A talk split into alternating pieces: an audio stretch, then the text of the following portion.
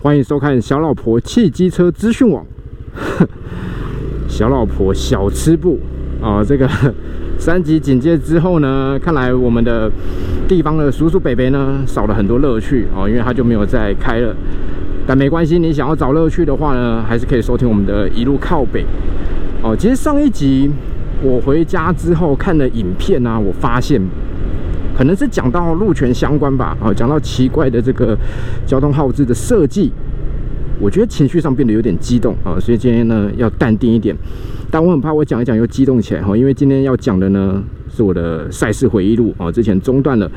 不过讲赛事回忆录，感觉上好像也怪怪的哈，毕竟我现在还在比赛哈。虽然今年因为赛程的关系，看起来是注定要延到八月了。以前八月呢都是要比年度最终战的哦，没想到现在才是年度的第二战哦。但没办法，防疫需求这个部分呢，我们就。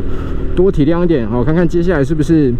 可能一个月会比两站吧，加速去消化赛程，好，但不管，我们先把时间呢往前挪，挪到我刚练完车、刚学会了赛车的基础技巧之后所发生的事情，哦，其实现在很多人都会练车，包含去赛车场里面呢去跑跑力宝啦，或者说以前跑跑大鹏湾。磨练技术也好，单纯的享受过弯的乐趣也好，哦，不见得要比赛。可是你会发现，不管今天是娱乐性质，还是说真的要去输赢的，哦，其实回来之后，大家一定都会比单圈，比看谁的成绩比较漂亮。因为我觉得摩托车这种东西哦，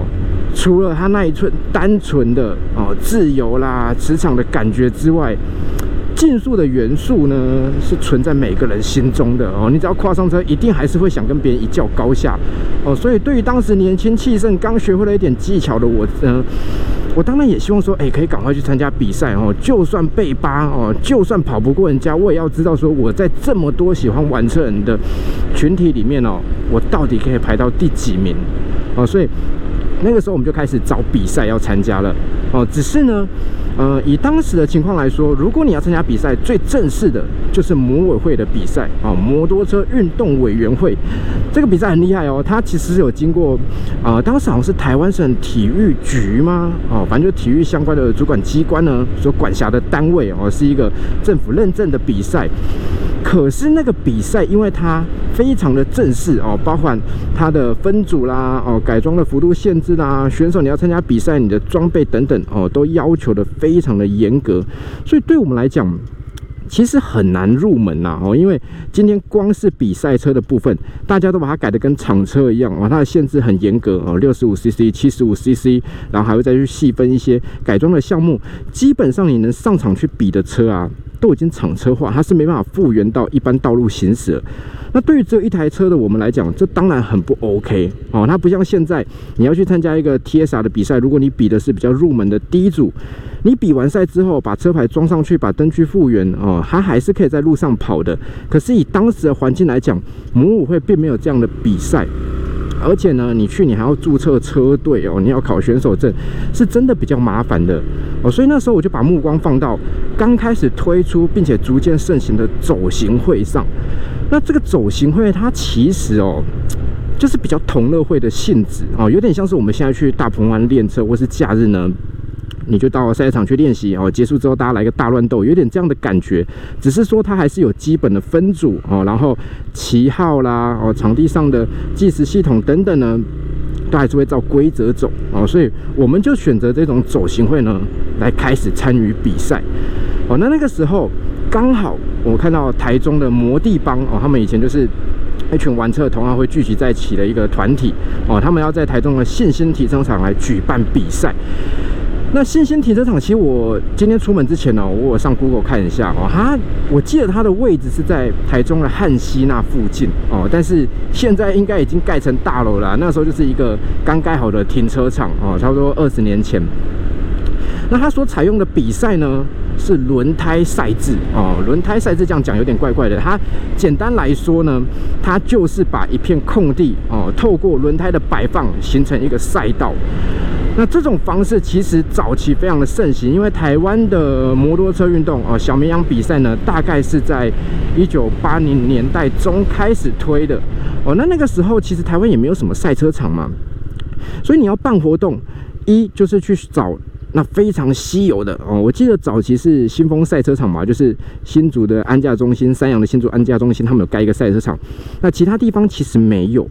那你要推广，你希望哦可以把大家导入正轨，因为那时候飙车风气很盛，你希望大家来做正式比赛，不要飙车。同时车厂也就是希望说，哎，透过这样的比赛来宣传自家车子运动性能是很好的哦，所以就发展出了这种。轮胎赛哦，轮胎赛就是刚刚有说了嘛，你把它摆成一个场地。那最简单、最简单的做法就是，你去弄几个角锥哦，你在弯道的地方呢做个记号，那这样大家就有一个固定的路线可以跑了。那进阶一点就是，你把所有路线呢都用轮胎排起来哦，排起来。如果要再高规格一点，就像我们刚刚所说那几个比赛。它是用轮胎墙的形式哦，可能是好几个轮胎叠在一起。那早期这样的做法呢，确实达到了推广的效果哦。它因为可以在各个地方，只要空地够大就可以比，所以那时候常会有一些巡回赛事。甚至我记得啊，在现在高雄的中央公园，以前是中山体育场哦，在它拆掉以前呢，也曾经在里面哦，就是体育场里面呢来举办摩托车赛哦，而且因为有。政府单位的协力跟指导哦，所以这个参加人数也是非常的踊跃的哦。那这个比赛当然到了后期，因为小型赛车场越盖越多哦，大家有比较正确的正规的竞赛管道了，所以也就逐渐的没落了哦。不过大概在十年前吧，三洋那个时候好像是 R 叉一一零上市哦，又举办一系列这个。我忘记它的名称了哦，反正就是都会挑战赛哦，也是用轮胎墙这样排起来去让大家进行比赛的。那我印象最深的就是，因为那那一年我几乎每一场都有去做采访，那时候已经在杂志社了。我印象最深的就是高雄站哦，高雄是在梦时代前面举办的。那那一天哦，因为下着雨，所以大家摔来摔去。那摔来摔去，除了就是我们自己在场内拍摄的时候会觉得有点恐怖之外啊，也让比赛增加了很多变数哦。很多就是高手级的这个老选手呢，他们来比赛哦，但是因为一个失误，一个不小心，下雨天雨路滑嘛，就丧失了这个领先的资格哦，所以让很多新手呢都在那样的比赛中串起。而且更有趣的是啊，这个比赛他把轮胎墙的比赛。最荒谬的地方给彻底的放大了哦，因为你想想看，我今天如果说跑道都是用轮胎墙来区隔的话，第一个遇到问题就是，它跑起来会很像 F1 那种街道赛，或者是澳门的格兰皮质大赛哦。你在赛场看，有时候地上有那个红白边 Apex 点。我们骑得快的时候，你可能是脚在这个红白边上面晃过去，但是当你面对的是层层的轮胎墙的时候，你就像街道赛一样，你是人要贴在墙壁上哦，这样子靠过去的。那这个除了刺激之外啊，有些人他骑得太兴奋的时候，他身体会碰到轮胎哦，所以每一圈每一圈跑，那个赛道会渐渐的变不一样哦，越到后面单圈越来越快，因为那个轮胎墙往内缩了哦，然后再就是它没有缓冲区，可是呢。因为它的速度也不会太快，它就是在一个空地上摆轮胎嘛，哦，所以也没那么的危险。但是当你摔车不小心的时候啊，当天我记得最荒谬的画面就是有一个选手他撞了，摔出去之后，他跌到轮胎墙里面，他想要赶快再拼，因为他在领先位置，把车牵回来，他继续骑，然后一起他速度变得很慢，他自己也不知道为什么，但他还是很拼。可在旁边人全部傻眼，因为他好像是中柱的尾巴吧。还是反正车上某个零件却勾到了轮胎墙的绳子哦，所以他拖着一串轮胎在跑，那个画面之荒谬哦。当然最后主办单位发现，赶快把它挥黑旗挥下来哦。但是轮胎墙的这种场地赛就是会有这么多奇奇怪怪的事情发生哦。只是说，当然现在来讲，我们会希望已经有这些场地有安定有极限有 K One 哦，你可以去正规的场地比赛去练习，就不需要这种轮胎墙的赛事了。但我觉得如果真的，你要推广赛车活动啊，用一些比较有趣的方式去吸引大家加入的话，用统规车哦搭配这种轮胎墙赛事也是不错的选择。哦，那当时呢，我们去到这个台中汉溪的这个现行停车场哦，我们要参加就是这样的比赛。哦，那那天其实，呃，因为这个比赛它就是车友们自发性的举办的哦，所以它比较简单一点。可是，在那个年代，他们也就知道，我们如果希望大家能够接受这个赛车运动，哦，希望让更多人知道的话，最好的方式就是要做宣传。所以呢。当天到比赛场的时候，其实我们吓一跳哦，本来以为就是一个很单纯的走行会嘛，诶，没有想到来了很多电视台的媒体哦，甚至还有当场是议员还是什么，反正有一些要选举的哦，有些政治人物也来现场致辞，就是鼓励大家说，哎，这个要好好赛车，不要飙车哦，就是搞得场面蛮盛大。我还记得我朋友啊，他跟我一起去阿修。哦，那记者还指定说，哎，我坐你后座，我们这样绕行跑道一圈，因为当时也没有什么 GoPro 嘛。哦，记者想要拍这个赛道画面，就是直接坐在摩托车后面，扛着那一台很大的 camera 这样子去拍摄。那之所以会选他，并不是因为他技术特别好，而是因为那个时候我跟他都是用勾引一百去比赛哦，就是比较街道车嘛，那个后座比较大，跟地油那种车比起来哦，所以他们选择坐在我们后座哦。但当时骑完就觉得有够烦。我要去比赛已经够紧张了，还要载你们这样跑一圈。好，那总之呢，在这个热热闹闹的开场之后呢，我就迎来了我生涯的第一场比赛了。哦，那因为呃这种轮胎墙的赛事啊，基本上它每一站的场地都会不一样哦，等于你去到当天你才第一次跑到跑道啊，所以他们早上有一个五分钟的练习，让大家去熟悉一下，知道说路线是怎么排的，才不会说你骑一骑就朝着轮胎墙直接撞下去了。那经过这个短暂的熟悉练习之后呢，我其实心中充满挫折哦，因为练习的时候大乱斗嘛，快的慢的全部掺在一起。那我就觉得说，嗯，这场地对我来讲不是太困难哦，年轻人记忆力好。可是好奇怪哦，为什么像那个第一弯哦，高速弯冲进去，我在那边刹车哦，在那边担心说，哎呦这样子会不会弯不过去？在那边紧张的时候，哎，旁边人已经全油门了哦，而且从我内心这样一台一台冲过去。那个速度落差之大哦，那个已经不是车辆改装的问题了。确实，我们当时车辆改装是比较接近道路车，跟呃很多已经赛车化的这个竞赛对手来比哦，是完全没得比的哦。可是这个弯中的速差呢，百分之百来自人为的操作，所以我当时就骑到有点怀疑自己啊。短短的五分钟之内，就把我过去这几个月练车所建立起来的信心呢，给彻底打破了哦。但是比赛是这样。不管今天你的实力是好是坏，你都已经决定要来比了，都已经到现场了，你就放手一搏吧。哦，所以上午的预赛开始之后呢，哦，因为它没有那个计时系统嘛，它就是一个很单纯的停车场，所以它是用人工计时的。哦，就是起跑的时候大家排成一列，然后出发之后呢，哦，就取前八名进入下午的决赛。那即便我们技不如人，哦，还是在比赛场上尽情的冲刺。哦，那。因为赛程不长，我记得好像也就十圈而已吧，哦，所以不会有被套圈的问题。那我就努力的跑，哦，虽然真的完全追不上前方的集团，可是跑着跑着，哎，也就是说，嗯，稳稳的哦，在这个中间集团应该是没问题，哦，结果没想到跑到剩下最后一圈的时候啊，我还记得在倒数第二个弯，我看到有一台车哦，它直接躺在路中间。哦，这种轮胎墙比赛最怕就是因为它赛道比较窄，如果有人啊紧急刹车摔倒了，通常后面是龟光啊，像蚂蚱这样子直接窜起来啊，通通撞成一团。所以那时候我看到时候想说，哦不行，这个要小心哦，我要闪过它。就当我仔细一看，发现哎，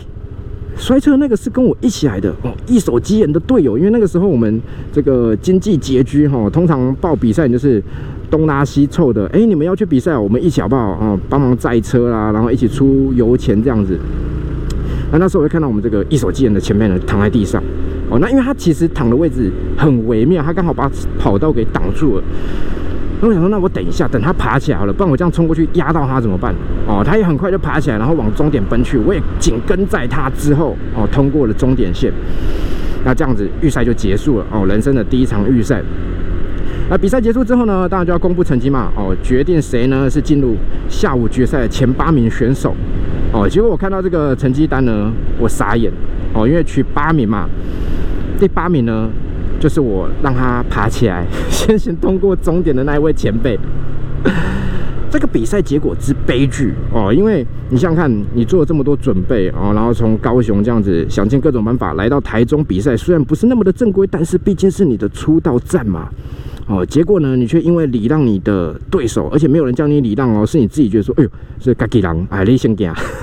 因为这种愚蠢的关系呢，而错失了进入决赛。哦，这真的是现在想想非常之低能呢。因为你看哦，如果今天是动漫。通常主角出道的第一场比赛啊，有几种结果啦。第一种就是他彻底展现他的天赋哦，过关斩将，运用主角之力、编剧之力，哦，击退所有对手，登上冠军哦。从此呢，踏上这个未知的挑战，友情、努力加胜利，赞啊！那再不然呢，就是出。道战呢不小心落败了哦，很可怜，因为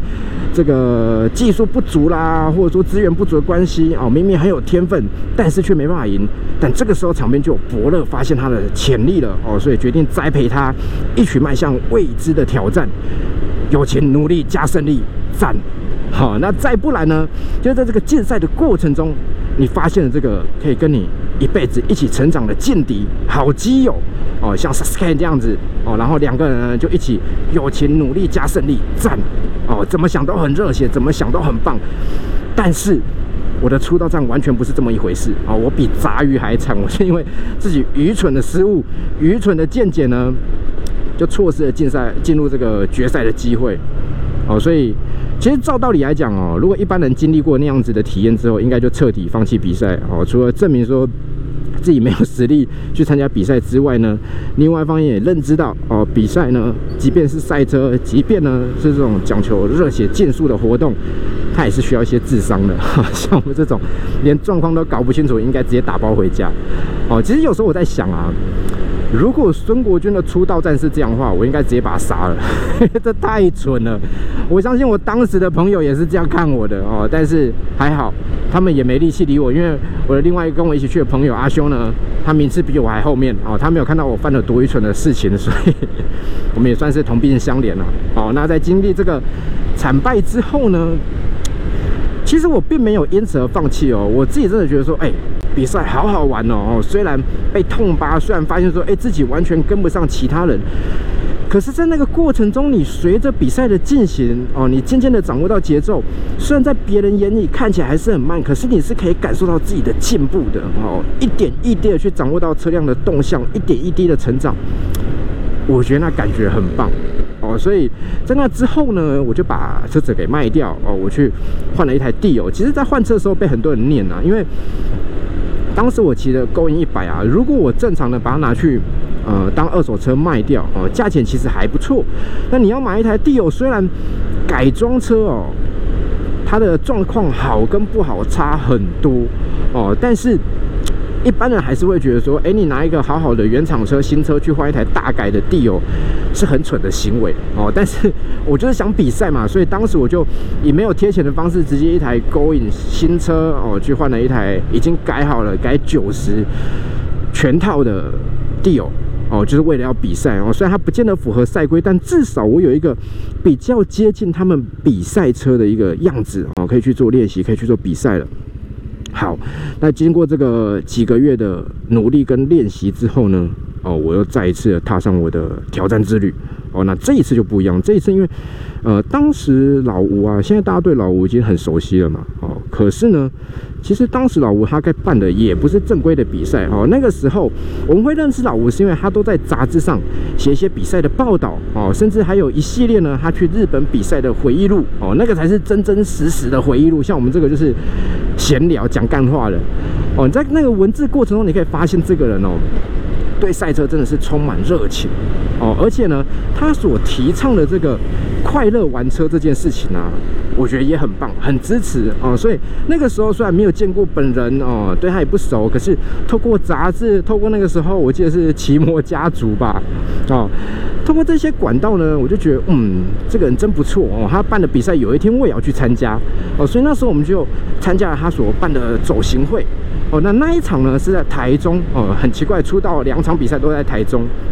在台中的鹿庐赛车场举办哦，我记得它的位置是在沙鹿附近吧？哦，那时候刚落成，刚开始营业哦，就接了这一个比赛。不过鹿庐赛车场现在好像已经收起来了哦，好像变什么货柜的集散地了吧？我出门前有查一下哦，也不在了。可是那时候我们就保持着跟跑这个轮胎墙比赛是一样的心态，好，因为是新的赛车场嘛，没有任何的地主优势，大家都是第一次来，哦，尤其那时候很多选手都是北部的，我就不相信他们会为了这个走行会呢，提前一两个礼拜来练车，哦，所以那个时候带着练习过后膨胀的不知道哪里来的信心呢，我们就去参加了这一场走行会，哎呦。好，我也不太清楚他到底哦，果然他是要停那边。好，我们就带着这个自信心呢去参加了。好，那其实那一场比赛在出发之前哦，就已经暗示我们了哦，这是一场不寻常的比赛，因为从比赛前一周呢，就开始不断的下雨，我忘记是台风还是单纯的梅雨季节了哦。这个水雨一直下，那那时候我们也很怕说，哎，会不会去到现场不能比赛哈？所以我们还特别去问走屋，那老吴那边也是说，啊，基本上风雨无阻啦哦，确实。对照过去他们所办过的活动来讲，雨天一样照办哦。因为老吴明显就是全世界哦，没有任何一个赛场会因为下雨就不办比赛的啊。所以我们当然就是整装出发哦，风尘普普从高雄呢老到台中哦。那因为要省钱，所以其实我们也没有特别早去，我们是比赛前一天去哦。到那边其实都已经傍晚了，要晚上了。那场主呢看到，哎呦。你们这么拼命哦！前一天特别跑来，那也说好，那你们可以进行这个前一天的练习。他开灯让我们下去练，可是啊，虽然他要开灯让我们练，但当时已经在下雨了哦，所以我们其实很犹豫啊，就是我们也没有带所谓的雨胎哦，就是街道胎。我记得那时候用的是马吉斯的六零一二，它是有排水纹路没有错，可是你在赛场，你车要压那么低，而且。那种全套地有出力是很猛的哦，感觉上来下去就是准备在原地打转的。可是为了隔天的比赛，我们还是硬着头皮下去练嘛。好，那前面几圈当然是掌握一下路线哦，熟悉一下，不要说有跑出路线这种蠢事发生哦。再来，你也去熟悉一下自己的车子在雨天在这个陌生的场地里面会有怎么样的动态表现哦。那试了几圈之后，哎，感觉还不错，可以哦哦。然后我就准备加速，于是呢就在下场的第六圈之后。正式转导，一开始加速呢，马上车子就原地转一圈哦。我还记得那时候场边老板就说：“哎呦，这北拜哦，哦，这个雨天还可以这样跑，不错哦。”就他话刚讲，我就累惨了哦，因为那个场地除了湿滑之外啊，那个动力哦，二星层的车动力你在中速那开下去，那真的是不得了哦。所以马上呢就收工下课哦。虽然后来紧急抢修之后，还是可以继续跑，但是。越跑是越没信心，因为几乎所有路线哦，先不要说我们开油时机掌握的如何哦，只要你做的顺一点哦，这个速度带出来之后，你一加速，你就会感觉到后轮开始飘，开始滑了哦，所以骑的是很不痛快，而且越到后面，发现越来越奇怪，这个场地啊，它可以跑的路线越来越少了哦，因为它会积水，它 的排水做的蛮差的哦，所以当我们收工要离开的时候啊，其实已经有差不多一半的场地哦。都是积水的状态了，哦，那我们也在想说，哎，这到底能不能比哦？结果果不其然呢，因为后来场主有回报老吴那边嘛，哦，确认说，哎，都是蛮严重的积水，所以那一场比赛呢就被迫停赛了。哦，那我几个朋友当然很气啊，说，哎呀，不是说风雨无阻吗？哦，我们都已经来到这里了，但他们讲归讲，他们也知道说这个场地积水是没有办法比的啦。哦，那我自己本身呢，其实松了一口气，因为。你不管空地练再多啊，哦，你再有信心，车再快，其实你去到一个赛车场，你的实力好坏，你的技术高低哦，马上就知道了。哦，那如果说那一场真的哎风雨无阻的比下去，我觉得我搞不好真的会信心全失，就再也不敢比赛了。哦，所以。那一场我觉得算是有点因祸得福啦哦，所以呃，在这两场哦很倒霉的出道战之后呢，其实我觉得正常人应该觉得啊，算了算了，比赛运这么差哦，可以好好跑的时候跑不好，想好好跑的时候呢又没得跑。可是就如同我前面所说的哦，比赛过程中练车过程中，也许你会有挫折，你会觉得哇，怎么差这么多？你会失去信心。可是越是在这个过程中，你越能够感受到骑车真的是一件很好玩的事情啊！就像现在你前面要超这个货柜车，我们是要选择违规呢，还是乖乖的跟在后面？这实在是一件很有趣的事情啊！我们就先跟在这个货柜车后面。哎，结果发现慢的不是货柜车 啊，是前面这一台小货车。好，总之呢，我觉得比赛这件事情是这样哦。当你真的全心投入之后。你是可以从中找到很多乐趣的哦，而且呢，我觉得我知道说现在很多人啊，他不愿意去比赛，他会有很多理由说，哎呀，这个没有时间练习啦，哎呀，这个比赛没有兴趣啦，我就是跑好玩的。但其实他内心还是存藏了这个竞技的热情哦。说坦白一点，不愿意跟别人讲的原因就是怕被扒，怕丢脸哦。其实我觉得这没有什么好不能承认的，因为大家都走过这一段。说真的啦，我今天如果啊，诶，这个货柜车不知道会不会减速哈，我们停路边一点。我今天如果可以选择的话哦，你想想看，我们去山路上有人追焦哦，不管你骑快骑慢，这个只要追焦手拍得好，看起来都很帅哦。回来大家都叫你大大，你这个大头贴一换，大家觉得哇，好会骑车哦。可是如果今天你去比赛的话，哦，先不要说照片拍的怎么样，因为有时候哦，真的落后太多的话，搞不好回来完全一张照片都没有哦。而且他拍到的瞬间，可能是你在那边挣扎很痛苦的样子哦，也不帅。